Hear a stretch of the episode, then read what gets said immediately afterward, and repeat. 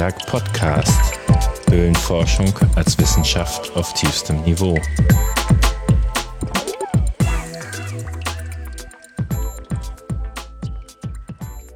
Der Fund e.V. Das sind die Freunde der Unterwelt Dachstein. Ein deutscher e.V., der Mitglied im Verband der österreichischen Höhlenforschenden ist, der sein Hauptquartier mitten auf der Dachstein-Mammuthöhle stehen hat und bei dem auch sonst die Uhren scheinbar öfters mal ein bisschen anders ticken. Ich habe mich mit Uschi Trotter, der Vorsitzende des Fund e.V., verabredet und wir haben uns weder von Lockdown noch von kaputten Internetprovidern abschrecken lassen und ein Stündchen geplaudert, wenn auch nur fernmündlich. Neben den klassischen Spelio-Themen zum Dachstein und der Mammuthöhle haben wir auch viel darüber geredet, was Höhlenforschung eigentlich ausmacht, wie Gemeinschaft entsteht und wie wir Höhlen wahrnehmen.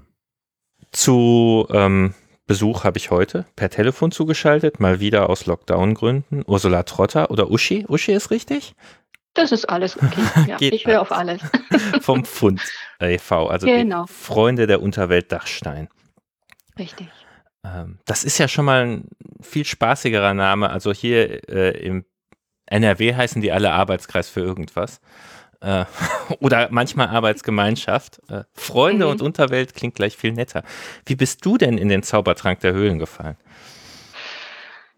Ja, also ich war für den Zaubertrank eigentlich schon viel zu alt. Ich war schon fast 40 oder so. Ähm, und wir hatten in der Straße einen, einen jungen Mann, der das Hobby mit dem Höhlengehen einfach betrieben hat und der uns da immer mal wieder was erzählt hat. Uns ist also meine Tochter und mich, die war damals so 14 ungefähr und hat uns dann mal auch gefragt, ob wir denn nicht mal mitgehen wollen, so in die Fränkische, ist ja so von uns aus nicht so weit. Und dann haben wir gemeint, na ja, kann man sich ja mal angucken, so ein bisschen mit Bergen und sowas war man schon, hat man schon was am Hut und dann sind wir einfach mal mitgegangen und ja, wir waren dann beide irgendwie tatsächlich infiziert, in den Trank gefallen äh, die Annika hat, also die Tochter hat dann gleich versucht, sich irgendwie äh, Equipment anzuzulegen und ich habe noch eine Weile überlegt, weil das ist ja dann schon eine Anschaffung, bis man alles beieinander hat. Aber ja, habe ich dann letztendlich auch gemacht und äh, bis jetzt dabei geblieben. Ja, also äh, hat mich echt äh, fasziniert dann. Und ähm, wir waren eine Weile in der Fränkischen unterwegs und haben dann eben auch wieder durch die Freunde, die wir dann da kennengelernt haben und die dann schon als Verein auch in Franken äh, existiert haben, die Möglichkeit bekommen, ähm, an den Dachstein zum mitzugehen, also in die richtig großen alpinen Höhlen. In Franken ist das ja, sind es eher ja kleinere Dinge. Und äh, ja, und dann waren wir am Dachstein angekommen und die äh, Umgebung da ist, natürlich unterscheidet sich vom Frankenjura natürlich schon nochmal auf äh, sehr gravierende Weise. Das äh, finde ich ganz spannend, weil ich bin auch so ein später Höhlenforscher. Ich habe mit Mitte 30 angefangen. Äh, ja, und, ungefähr, und ich ja. dachte, ich bin dann der Opa im Verein, aber von wegen.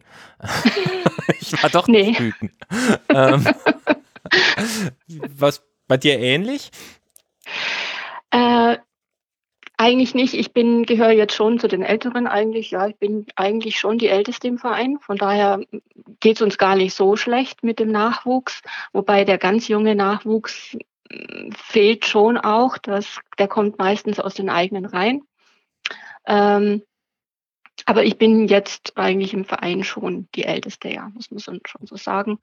Aber es stört nicht. Also es ist jetzt äh, für alle Beteiligten und für mich auch ähm, es fällt nicht auf oder mir fällt es nicht auf. Finde ich beeindruckend. Du hast noch eine 5 vorne, wenn man das einer Dame sagen darf. Ne? Also, Gerade noch, ja. also äh, 15. ja. ja. Beeindruckend, so ein junger Verein, sag ich mal. Äh. Ja, äh, wie gut, wir sind insgesamt gesehen 23 Leute. Das ist jetzt nicht ähm, wahnsinnig riesiger Verein und äh, wir haben auch viele, was heißt viele, einige, die als Familienmitglieder mit dabei sind und jetzt nicht so die aktiven Menschen sind. Aber ich denke doch mal, dass wir so auf 14, 15 aktive Leute kommen. Und äh, ja, wenn wir es hinkriegen, dass wir im Jahr eine, ein, zwei, drei Forschungswochen oder Wochenenden ausmachen, dann kann man damit schon was anfangen. Da äh, können wir einfach mal direkt einen Riesensprung machen. Ihr seid äh, der Verein, glaube ich, der einzige, der eine ernstzunehmende Hütte hat. Zumindest von den Vereinen in Deutschland. Ne? Ja, wir hatten riesiges Glück da. Äh, wir hatten diese ja, Hütte ist jetzt übertrieben. Wir haben ein Haus. Es ist tatsächlich ein Haus.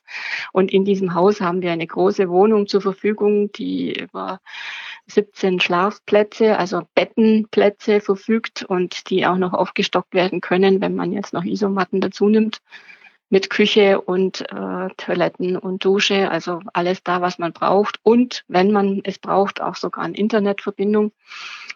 Äh, also da sind wir richtig, richtig komfortabel aufgestellt.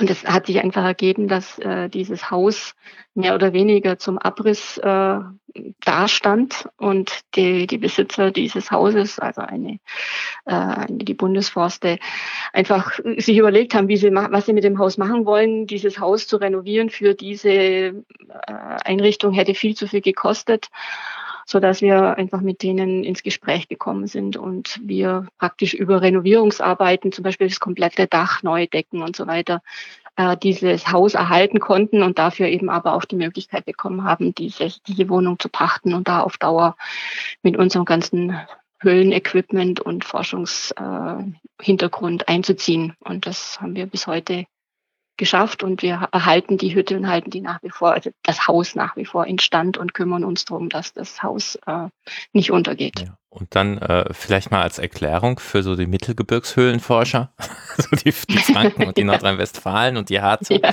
Ähm, das Haus steht auf der, äh, im Prinzip auf der Dachstein-Mammuthöhle drauf, ne? Also äh, richtig, genau. Und ja, ähm, die, hm? da kommen wir mit dem Auto nicht hin, alles nur Seilbahn? Nein, also du kannst nur, du kannst zu Fuß hochgehen, klar, aber du hast natürlich auch den Komfort, wenn die Seilbahn geht, läuft, dass du mit der Seilbahn hochfahren kannst bis auf 1300 Meter, wo die Hütte steht ungefähr und dann ähm, nach zehn Minuten zu Fuß oder mit einem Schlitten oder mit einem Rollwagen dein Zeug rüberfahren kannst. Also ist alles sehr, sehr komfortabel, muss ich schon sagen. Da ist man wirklich ja gleich da.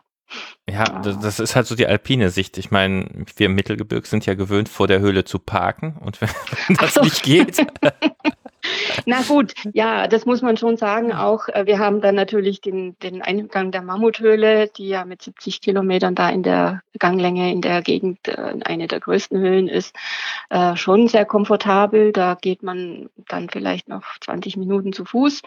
Aber wenn wir ins Gelände gehen, was wir jetzt auch häufiger machen, um dann neue Höhlen uns anzuschauen, da gehen wir natürlich schon zu Fuß dann auch mal 800 Höhenmeter hoch mit dem ganzen Gepäck am Rücken, weil da kommst du dann jetzt nicht mehr mit dem Auto dran. Also das sind wirklich dann Steige, wo man eben mit Rucksack äh, hochgeht.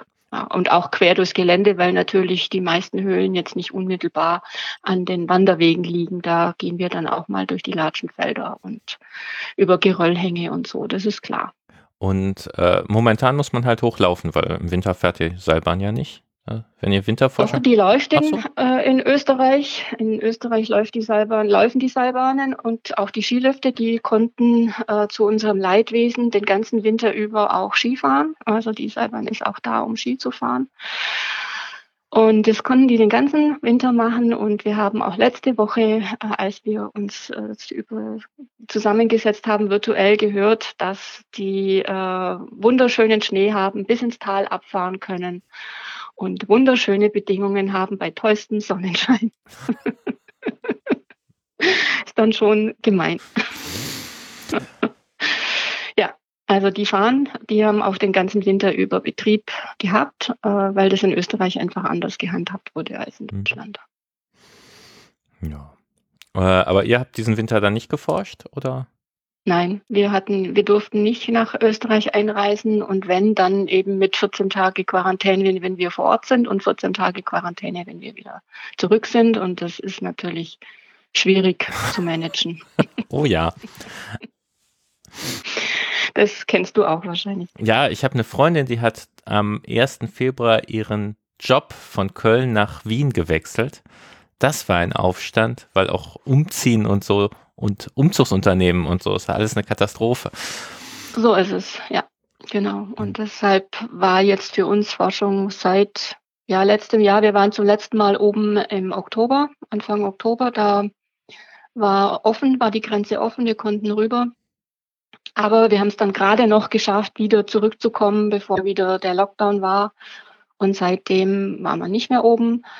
Aber wir haben, hatten schöne Tage da mit äh, Neuland in einer alpinen Schachthöhle, sehr schöne Höhle, an der sind wir schon länger dran und die uns immer wieder überrascht, wenn wir denken, jetzt ist Ende und dann finden wir doch wieder so ein kleines Loch, wo es weiterläuft und weitergeht. Lass uns noch mal kurz zur Hütte zurückkommen. Ja. Da sind da noch andere Nutzer drin? Äh, das untere Stockwerk, also die hat ein Erdgeschoss und einen ersten Stock und wir bewohnen praktisch den ersten Stock und mehr oder weniger den Keller mit unserem Ausrüstungszeug. Und im Erdgeschoss nutzt die Seilbahn AG, also die, äh, die Besitzer der, des Hauses quasi, die nutzen das Erdgeschoss auch, um äh, Dinge zu lagern oder dass ab und zu mal, wenn Not am Mann ist von der Gesellschaft, jemand da übernachten kann. das ist also nicht unser Bereich. Aber es sind noch andere Menschen immer mal wieder da. Das heißt, es ist auch nicht so eine völlige Überraschung, wenn ihr jetzt wieder dahin kommt, was in den letzten sechs Monaten passiert ist und ob das Dach noch drauf ist.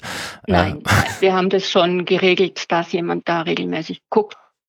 Ja, äh, und wenn ich das eurer Webseite recht entnehme, sind auch andere Höhlenforscher durchaus als Hüttengäste willkommen. Ja, selbstverständlich, jederzeit. Wir legen nur Wert darauf, dass man vielleicht äh, die Leute mal kennenlernt vorher, beziehungsweise dass die auch mal vielleicht mit uns äh, oben sind äh, auf, der, auf dem Haus, weil man einfach an gewisse Dinge wissen muss, beachten muss, wenn man da ankommt, wo stelle ich das Wasser an, wie funktioniert es mit der Heizung und solche Dinge. Aber ansonsten sind sehr gerne äh, Höhlenforscher und auch andere Gäste da willkommen, gar keine Frage. Kein Airbnb. Nein, das nicht. Also es ist komplette Selbstversorgung natürlich, aber es ist alles da, was man braucht und man kann es sehr gut da oben eine ganze Weile aushalten. Gut, jetzt, jetzt sind wir schon im Prinzip über die Hütte mitten ins Dachstein gekommen. Äh, mhm. Äh, aber äh, wir hatten vorher auch schon ein bisschen drüber gesprochen und ich habe es aus anderer Richtung gehört, dass äh, der Fund oder sagt ihr Fund oder FUND? Wir sagen Fund äh, doch auch ein bisschen anderen Ansatz hat. Also äh, nicht ganz so äh, professoral und äh, geologiekundig oder äh, drauf zielen. Ja. Ähm, kannst du darüber ein bisschen was erzählen?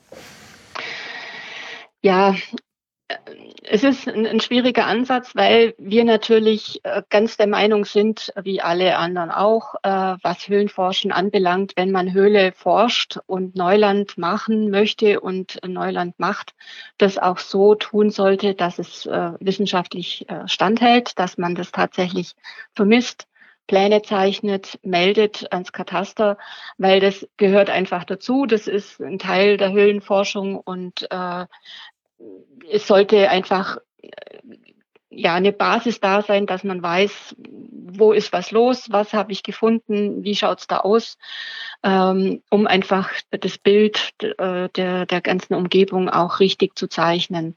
Und wenn man in dieser Community dabei sein möchte, dann sollte mich, man sich an diese Regeln natürlich auch halten. Das reine in die Höhle rein und wieder raus.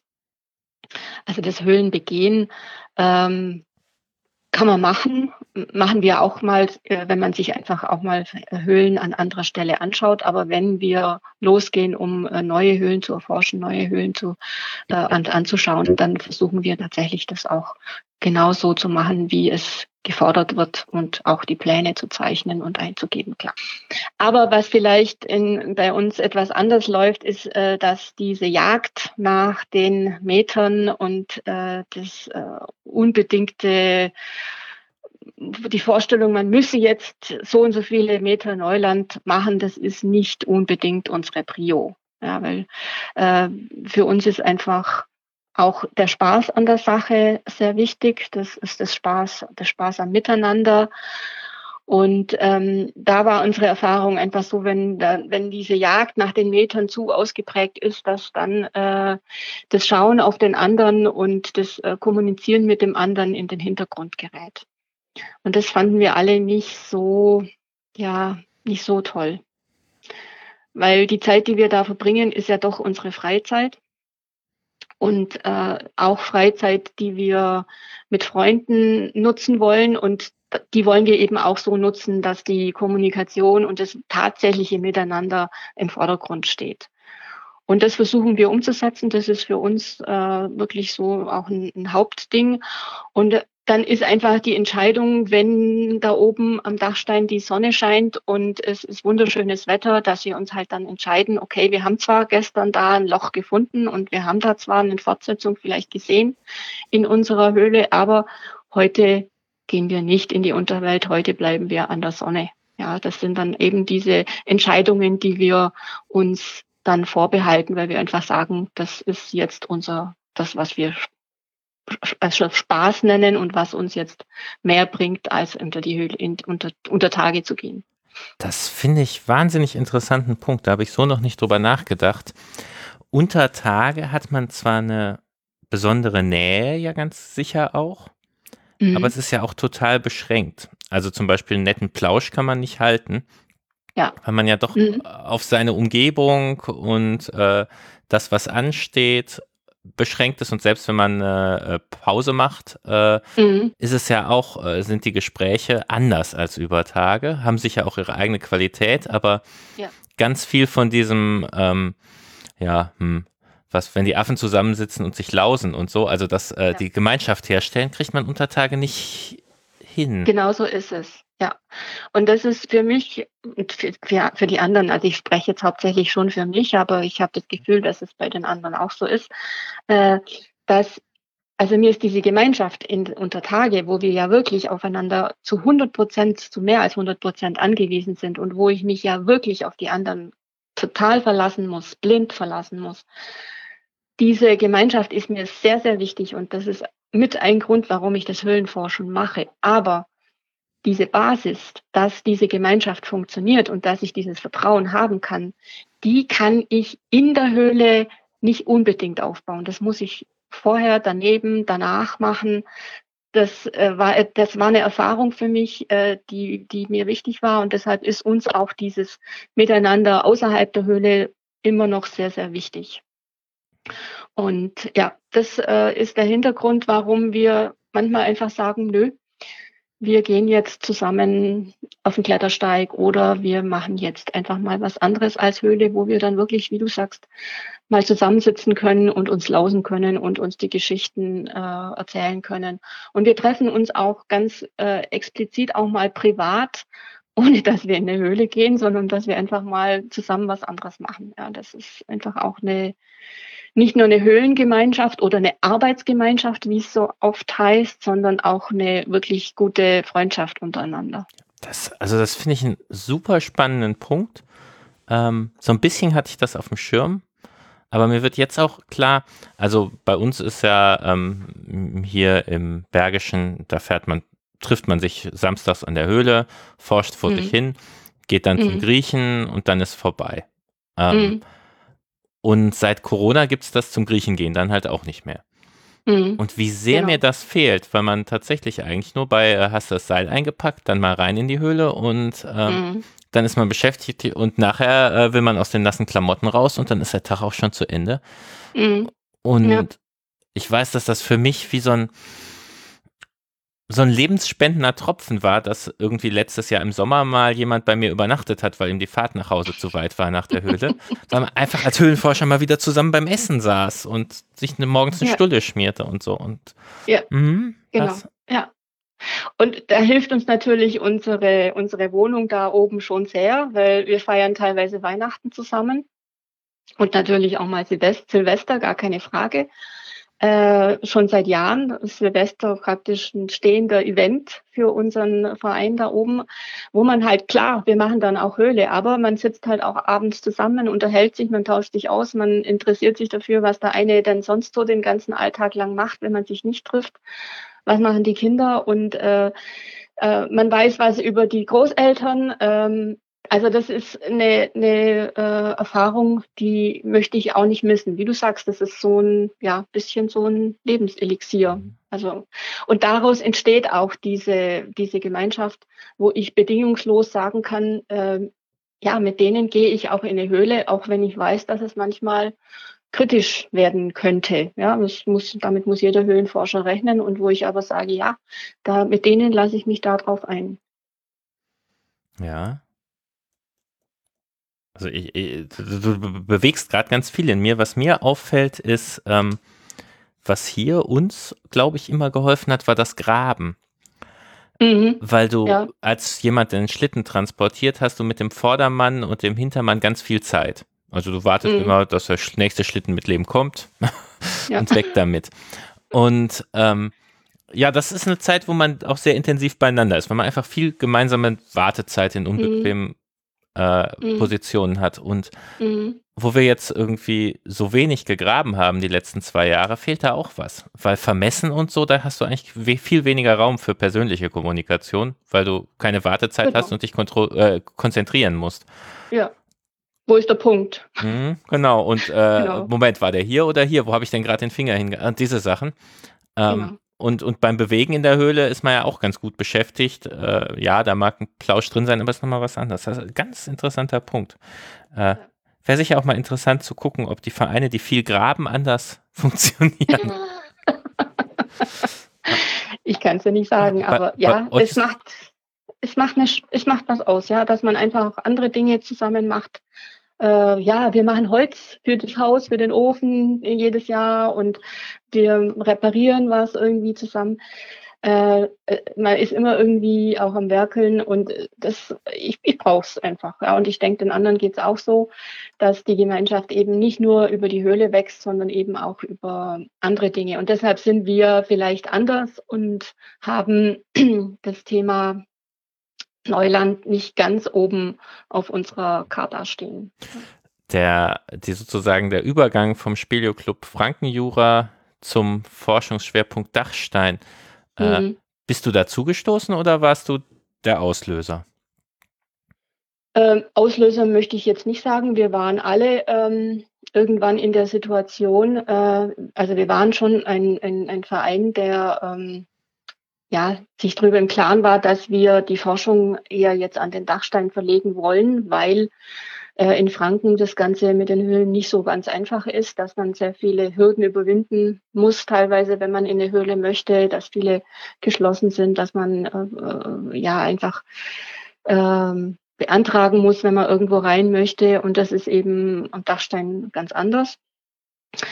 Und äh, dass wir einfach gesagt haben, auch ähm, mit der Möglichkeit, äh, da äh, sich aufzuhalten in diesem Haus, gesagt haben, das ist für uns äh, ein idealer Punkt und auch ein interessanter Punkt, weil wir auch gesehen haben, wie viel Potenzial noch da ist, obwohl so viel schon geforscht wurde und immer noch viel geforscht wird, nicht nur von uns, sondern auch von anderen Vereinen, aber dass es trotzdem noch jede Menge Höhlen gibt, die, die man noch gar nicht gefunden hat, so dass da einfach viel mehr Potenzial für uns da war. Und dann war der Schritt äh, zu sagen, okay, wir konzentrieren uns jetzt auf den Dachstein eigentlich nur noch eine Formsache, sage ich mal. Und dann war es aber naheliegend äh, zu sagen, okay, wir forschen jetzt in Österreich, wir forschen in eine, in, im Ausland, dass man dann eben auch sagt als Verein, äh, wir schließen uns dann auch diesem äh, Verband an, der dann auch da den, den, der Dachverband ist, so dass man eben auch über ähm, im Kataster Zugriff hat, mhm. dass man eben auch die Daten, die man äh, erhebt, auch dann an das dortige Kataster melden kann, so dass man einfach auch in der Gemeinschaft äh, beisammen ist, wo man in, auch im Forschungsgebiet miteinander forscht. Wir forschen ja auch teilweise äh, mit den Leuten aus Österreich dort. Wir kennen die teilweise sehr gut und äh, deshalb ist es einfach naheliegend, sich dann auch an diesen Verband äh, zu wenden und unter dem Dachverband zu sein. Äh, weil sonst einfach der Datenaustausch nicht so ähm, ohne weiteres möglich ist. Ja, dann lass uns mal direkt zu dem Forschungsgebiet kommen. Also äh, Dachstein ist von hier äh, gesehen ungefähr zwischen Passau und Kärnten, also so ja. im Westen Österreichs. Ja. Da, äh, der Hallstätter See, den musste ich nachgucken. Also das hätte ja. ich nicht gesagt, aber äh, da es dran. Ne? Und ähm, genau. Mhm. hat jede Menge ganz bedeutende Höhlen. Also Hüllertshöhle war mir vorher schon ein Begriff. Mhm. Lachstein-Mammuthöhle auch. Ähm, ja, die Eishöhle wahrscheinlich. Äh, ehrlich gesagt, die kannte ich vorher nicht, aber ähm, okay. Mhm. Das, also das sind Dachstein-Mammuthöhle und Eishöhle sind ja, glaube ich, beide Schauhöhlen auch. Ne? Richtig. In denen ja. wird mhm. geführt. Mhm. Aber ja. ich vermute ja. mal, bei äh, 60 Kilometern ist das auch egal, ob da Führungen stattfinden, kann man immer noch genug Spaß drin haben. Der Führungsweg in der Mammuthöhle hat so ja, zwei Kilometer, der ist geteert und alles, der ist gut ausgebaut. Aber klar, der Rest drumherum äh, ist ähm, ja, mehr oder weniger viel befahren. Die, äh, die Anfänge in der Mammuthöhle waren um 1910, 11. Und seitdem äh, wird da geforscht. Äh, wir hatten ein 100-jähriges Jubiläum 2011, wo wir uns auch beteiligt haben, Führungen in der Mammuthöhle zu machen mit Höhlenforschern dann eben. Und da merkt man erst wieder, wenn man die Rückmeldungen von den anderen hat, äh, wie groß die Höhle wirklich ist. Für uns war das vollkommen normal, dass man jetzt erstmal, was weiß ich, zwei Stunden in der Höhle sich bewegt, um an den Forschungspunkt zu kommen, zum Beispiel, ja. Und äh, die, die Leute, die wir geführt haben, waren nach einer halben Stunde haben die gesagt, so, äh, sind wir jetzt dann da? Das kann doch nicht sein, dass die jetzt noch nicht zu Ende mhm. ist. Äh, und das ist schon äh, beeindruckend, diese äh, Vielfalt auch innerhalb einer einzigen Höhle, die ja quasi 1500 Meter auch Höhendifferenz letztendlich hat.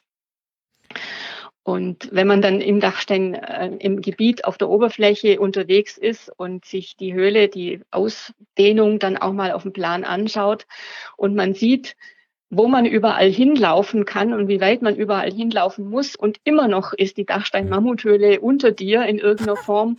Das ist schon beeindruckend, ja. Das äh, wie viele Eingänge kann man sich nicht die? so vorstellen. Oh, äh, ich weiß es gerade gar nicht auswendig. Es kommen immer wieder neue dazu, aber ich äh, glaube, über zwischen 25 und 30 sind wir gerade. Das ist ja auch bei irgendwie, ist bei uns wie in Franken sicher auch, wenn da ein Schauhöhlenbetrieb ist, dann kommt ein Tor auf den einen Eingang und dann muss man sich sehr gut mit der Schauhöhle stellen, damit, damit man genau. noch rein darf. Das bei so einem ja. Ding natürlich. Hm. Naja, es ist schon, ähm, sagen wir es mal so, die Eingänge, die man so kennt, äh, die gibt es, aber das sind jetzt nicht unbedingt Eingänge, die, äh, wo man jetzt einfach reinspazieren kann. Also die sind schon, sind Schächte äh, größtenteils oder dann ganz enge Schlufe äh, wo man jetzt sagt, okay, also wenn ich einen Schlüssel kriege, dann äh, gehe ich dann lieber über den Haupteingang rein. Ja. Und es ist ja auch so, die Eingänge liegen ja oft dann, was weiß ich, 800 Höhenmeter weiter oben, ähm, wo man dann schon überlegt, ob ich da jetzt erst hochlaufe, um mich dann da wieder äh, 200 Meter abzuseilen zum Beispiel. Mhm. Ja, also der Eingang ist irgendwo in der Mitte, unten, oben, also der Schauhöhleneingang. Der, liegt, der Schauhöhleneingang liegt äh, auf derselben Höhe wie unser Haus quasi, auf der Mittelstation der Seilbahn, bei auf ungefähr 1400 Meter Höhe. Und von da aus geht es überwiegend nach oben oder nach unten? In der Höhle? Beide Richtungen. Also in der Höhle geht es in beide Richtungen. Es geht nach oben und nach unten. Äh, man kann die Höhle quasi bis zum Tal äh, runter verfolgen, wenn man möchte, also unter Tage und äh, landet dann in einem ähm, in einer Karstquelle quasi. Oder man kann auch nach oben gehen und äh, kommt dann bei 1900 Meter oben an einem Eingang raus. Also das ist alles möglich. Unglaublich. Und, ähm, ja. wenn man denkt, dass vor 50 Jahren, 70 Jahren die, die größten Höhlen Deutschlands, na gut, ist jetzt nicht Deutschland, aber ich glaube sogar Europas irgendwie bei fünf Kilometer waren. Krass. Ja. Ja. Ist schon sehr beeindruckend, auch wenn man zum ersten Mal dann da drin steht und losgeht und merkt, äh, ja, auch die Größe eben der Hallen, wo man, äh, wenn man in diesen Hallen steht und äh, gut, jetzt ist es vielleicht etwas anders mit Skurion-Lampen, aber früher, als wir noch mit Capit unterwegs waren, wo du einfach gar nicht erkennen konntest, wie groß diese Räume sind, weil du den, das Ende des Raumes gar nicht gesehen hast mit deiner Lampe.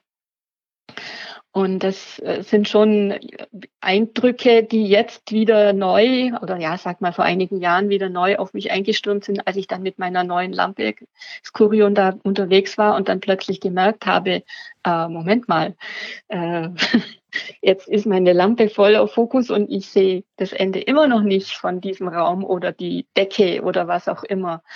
ähm, ja, diese, das kriegt man in der Fränkischen halt jetzt nicht so äh, mit, das ist klar. Also Mammut ist äh, kein Werbegag, sondern stimmt.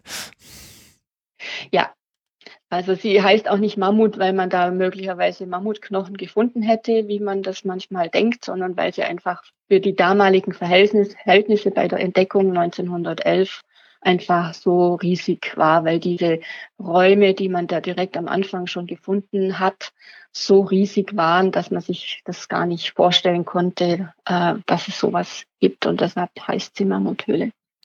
Aber trotzdem muss man sehen, wir haben uns natürlich auch mit der Geschichte der Höhle etwas beschäftigt und die alten Berichte uns angeschaut.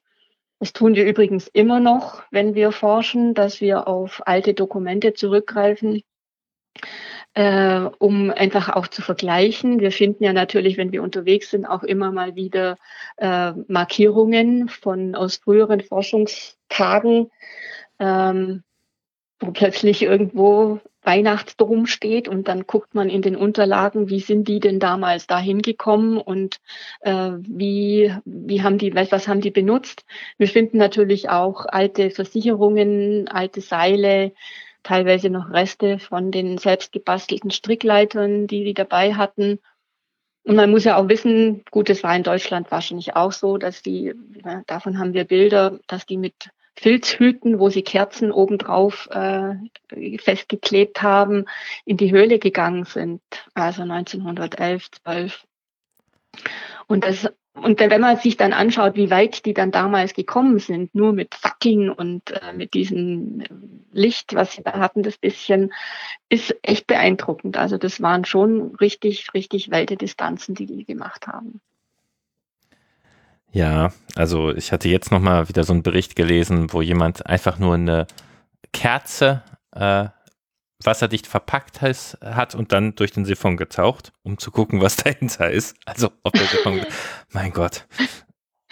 Mein Gott, genau. Oh Gott, was tun die da?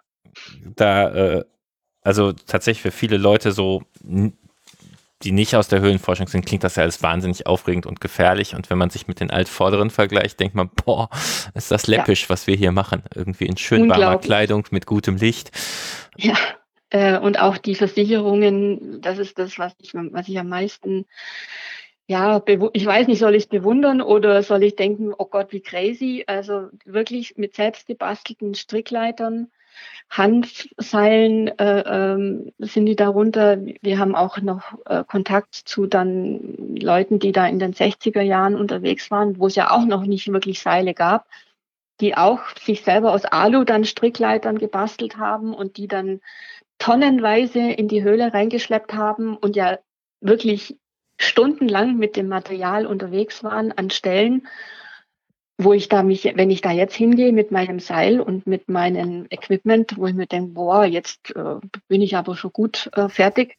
Und ich stelle mir dann vor, die hatten da noch zig Schleifsäcke mit tonnenweise Material dabei, das sie da erstmal hinbringen mussten. Boah, echt Hut ab. Also Wahnsinn.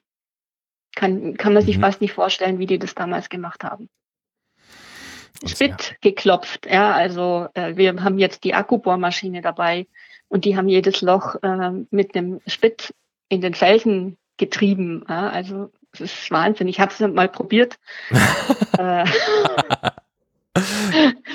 da, da hämmerst du wirklich ewig. Also ist Wahnsinn. Und dann versteht man natürlich schon, dass die dann schon überlegt haben, setze ich da jetzt noch einen zweiten Sicherungsspit oder reicht mir der eine, den ich da jetzt geklopft habe? Wird ja. schon halten. Mhm. Wird schon halten, genau. Äh, ich finde auch, die, wenn man denkt, die wirklichen Anfänge der Höhlenforschung sind ja gut 100 Jahre her. Und wie wenig wir darüber schon jetzt wissen, also wie schnell das vergessen gegangen ist. Ja, ja. Das ist richtig. Deshalb haben wir auch, das war auch sehr interessant, äh, uns zu dieser 100-Jahr-Feier eben äh, die Altvorderen, wie man sagt, eingeladen. Also alles, was noch damals gelebt hat, ähm, haben wir zu uns in die, in die, ins Haus geholt und eingeladen, ein Gespräch äh, mit denen ähm, ja, initiiert, um einfach nochmal zu hören, was, was, was war da? Wie habt ihr denn das gemacht? Und deshalb haben wir das eben auch alles erfahren mit den Strickleitern und mit den Biwaks, wie lange sie da teilweise in der Höhle waren, ähm, wie es ihnen dabei gegangen ist und solche Dinge. Äh, es ist wirklich, es geht, vergeht schnell, ist, man vergisst es schnell und wenn jetzt nicht gerade äh, jemand Bücher darüber schreibt, von denen, die dabei waren, dann gerät es tatsächlich in Vergessenheit. Habt ihr es ja? aufgeschrieben, was die erzählt haben? Ja. Sehr gut. Und äh, das es war aber auch teilweise eine Erfahrung, weil wir auch tatsächlich äh, Tonaufzeichnungen gemacht haben, die dann nichts geworden sind. Leider. Ich, ich hoffe, Und das war der Moment, wo ich gesagt habe, ich gehe nur noch mit doppelten Boden und solche Sachen ran. Ja, das war schade. Aber trotzdem, äh, es war, wir haben auch ähm, digitalisiert äh, Tagebücher quasi die wir aber die wir nicht veröffentlichen. Aber sie stehen uns zur Verfügung, um ähm, einfach an manchen, an mancher Stelle Orte wiederzufinden und mal zu gucken, was, was war denn da eigentlich, als die vor 50 Jahren hier an der Stelle waren, wo wir jetzt sind. Denkt dran, eine digitale Kopie. Wahrscheinlich hat der VÖH eine Zentralbibliothek, der VDK ja. ja auch, denn so Festplatten gehen ja auch gerne verloren. Ja, ähm. ja. Aber von den Altvorderen habe ich noch mal eine schöne Brücke zum Erleben. Du hattest vorhin gemeint, äh, mit der neuen Lampe äh, hättest mhm. du die Räume auch noch mal neu erlebt. Ich hatte jetzt so ein Erlebnis, ähm, ich habe auf ein warmweißes LED gewechselt. Mhm. Und in kleinen Räumen macht das so viel aus, man erkennt die auch kaum wieder. Also gerade wo Kristalle sind und so. Und bei den Altvorderen ich nämlich gerade ein Zitat von Herbert W. Franke gefunden gestern. Mhm. Der ist ja ähm, vor allem bekannt als äh, Science-Fiction-Autor und elektronischer Künstler, hat aber ja auch in der Höhlenforschung ziemlich viel bewegt und hat auch den Benno-Wolf-Preis des VDHK.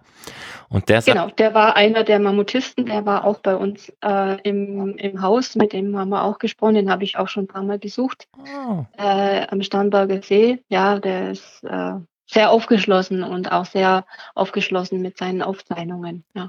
Er war 2000, äh, ja, 2011 äh, auch nochmal in der Mammuthöhle und da war er auch schon, ja, gut in den 80ern. Also Hut ab, da war er richtig fit. Ja, ja und das Zitat ist, das, was mich an Science Fiction fasziniert, ist der sogenannte Sense of Wonder, das Unerwartete, das Erstaunliche, das Wunderbare, was beschrieben wird.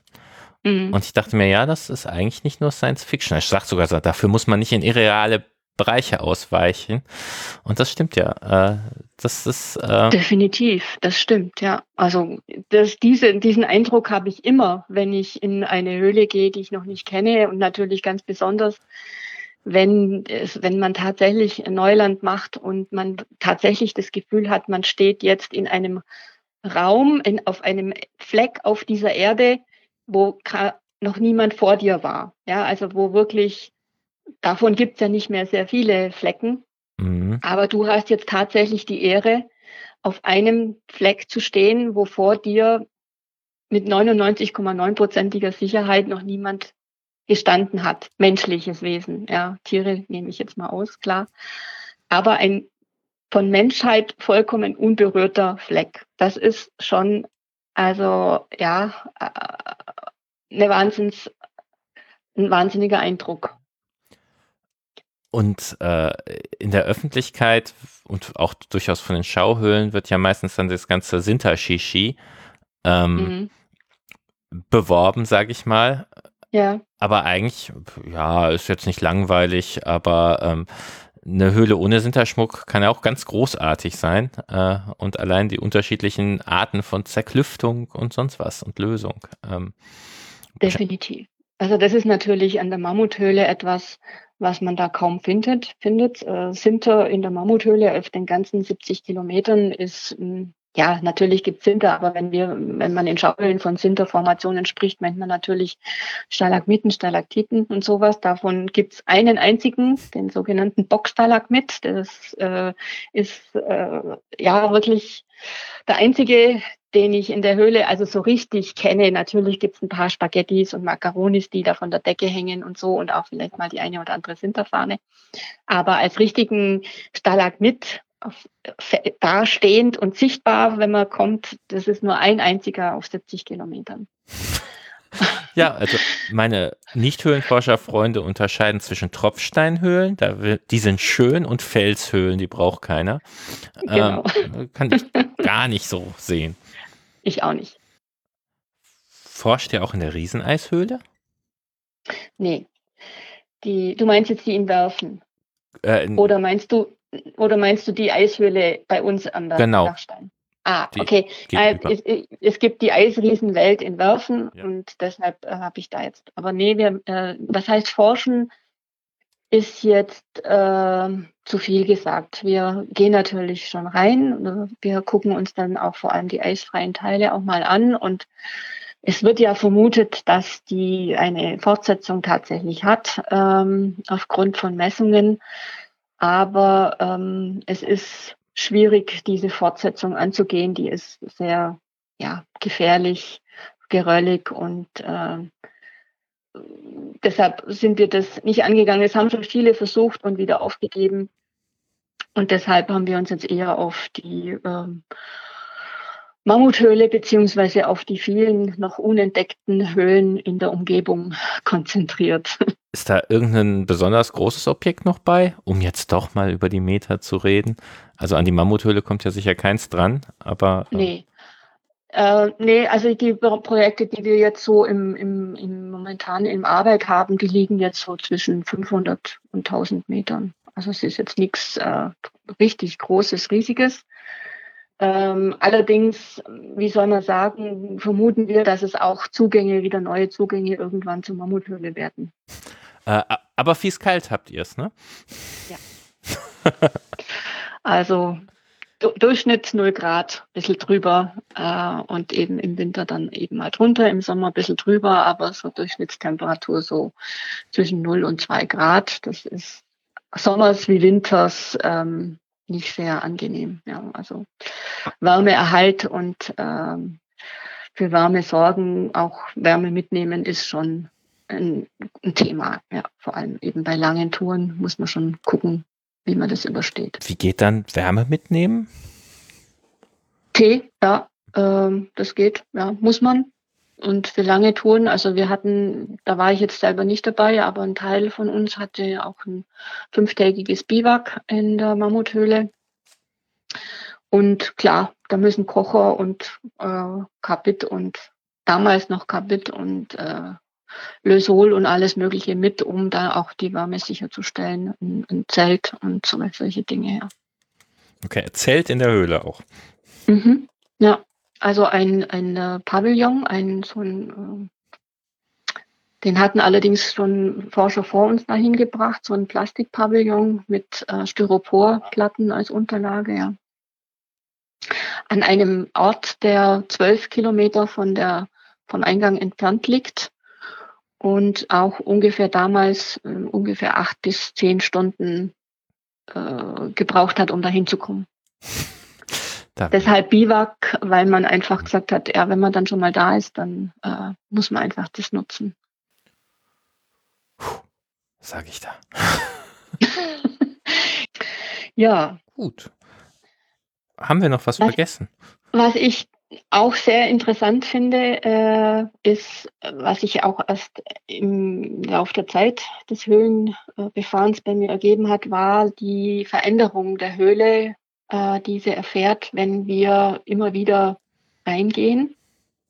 Ich spreche jetzt nicht von, von Zerstörung, weil wir natürlich alle versuchen, äh, Höhle möglichst so zu lassen, wie sie ist, wenn wir sie antreffen. Aber trotzdem finde ich, wenn wir reingehen, wir verändern sie trotzdem. Ja, man, man, man sieht die Spuren, man kann sich noch so bemühen. Mhm. Man hinterlässt Spuren und die Höhle ist nach jedem, jeder Befahrung nicht mehr dieselbe, die sie mal war. Äh, es ist jetzt von, aus meiner Seite nichts Negatives, aber ich finde es spannend, äh, immer wieder, wenn ich reinkomme, mir die Bilder herzuholen, die ich mal hatte, als ich da zum letzten Mal da war und wie, wie hat sie sich verändert. Es waren ja vielleicht in der Zwischenzeit vor mir auch andere Menschen da oder auch vielleicht das Wasser, der Winter, das Eis, äh, dass sich die Räume doch immer wieder verändern durch unsere Befahrung, aber auch durch natürliche Vorgänge. Ja. Also gerade am Dachstein spielt das Eis eine große Rolle, der Schnee teilweise. Und das finde ich auch eine spannende Sache. Das ist mir am Anfang gar nicht so aufgefallen. Kann ich jetzt nicht ganz nachvollziehen. Also äh, Fußabdrücke und ab und zu mal ein Stein runtergefallen als menschliche Folge, verstehe ich. Mhm. Äh, inklusive, wer hat mit seiner dreckigen Hand an den Sinter gefasst. ähm, genau. aber äh, die weiteren Veränderungen, die du beschreibst, da macht es bei mir nicht Klick. Kannst du das noch weiter ausführen? Ja, ich denke, also Befahrungen, hm, wie du schon gesagt hast, man spürt es natürlich jedes Mal, je mehr und je öfter Leute durchgehen, ähm, je mehr sind die Befahrungsspuren sichtbar. Mir ist es jetzt letztes Jahr wieder aufgefallen, als ich wieder in unserem neuesten Projekt war und andere vor mir da, da waren, dass man einfach die Befahrungsspuren dann doch noch deutlicher sieht, also jedes Mal noch mehr. Ähm, aber eben auch so Dinge, ähm, die so Einschwemmungen von Sand oder Lehm, dass die äh, auch rück, also äh, dass, dass der, der Lehmboden sich zum Beispiel wieder rückentwickelt, dass die Spuren, die wir vor einem Jahr hinterlassen haben, weil wir da durch den neuen Matsch durch sind, dass die Spuren, die damals da waren, als ich zurückgeguckt habe, jetzt nicht mehr da sind, weil Schnee oder Eis oder Wasser durch die Höhle gelaufen ist, dass unsere Spuren auch wieder weg sind.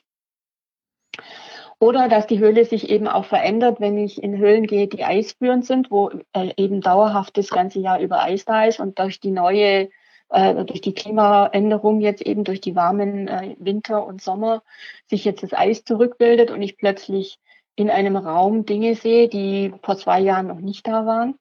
Neue Öffnungen oder neue äh, Bodenformen zum Beispiel. Mhm. Es gibt ja auch diesen Effekt, äh, Höhlen werden mit zunehmenden Befahrungen erst einfacher und dann wieder schwieriger. Also ja. äh, dieses, äh, endlich hat mal jemand den Stein, der mich hier immer in die Rippen gepiekt hat, zur Seite getan. Das, das ja. ist so im Anfang. Und am Ende ist es wie einige französische und belgische Höhlen so viel Humanschliff, dass man selbst auf dem Ge Rin Sinter wie auf Spiegeleis läuft.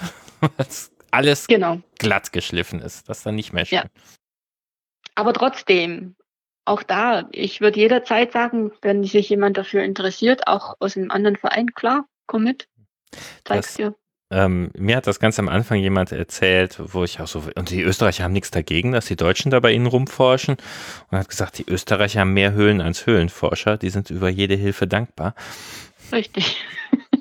Also ist es schon, also wie soll ich sagen, es war schon, ein, ein, wie soll ich sagen, ein bisschen Überzeugungsarbeit, mhm.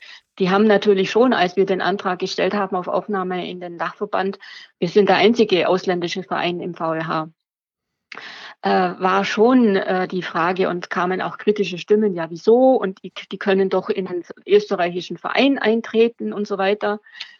Äh, wir mussten schon ein bisschen Überzeugungsarbeit leisten, weil wir wollten als Verein eintreten und mhm. nicht als einzelne Mitglieder in einen österreichischen Verein gehen, weil wir waren ja schon ein ja. Verein. Ja.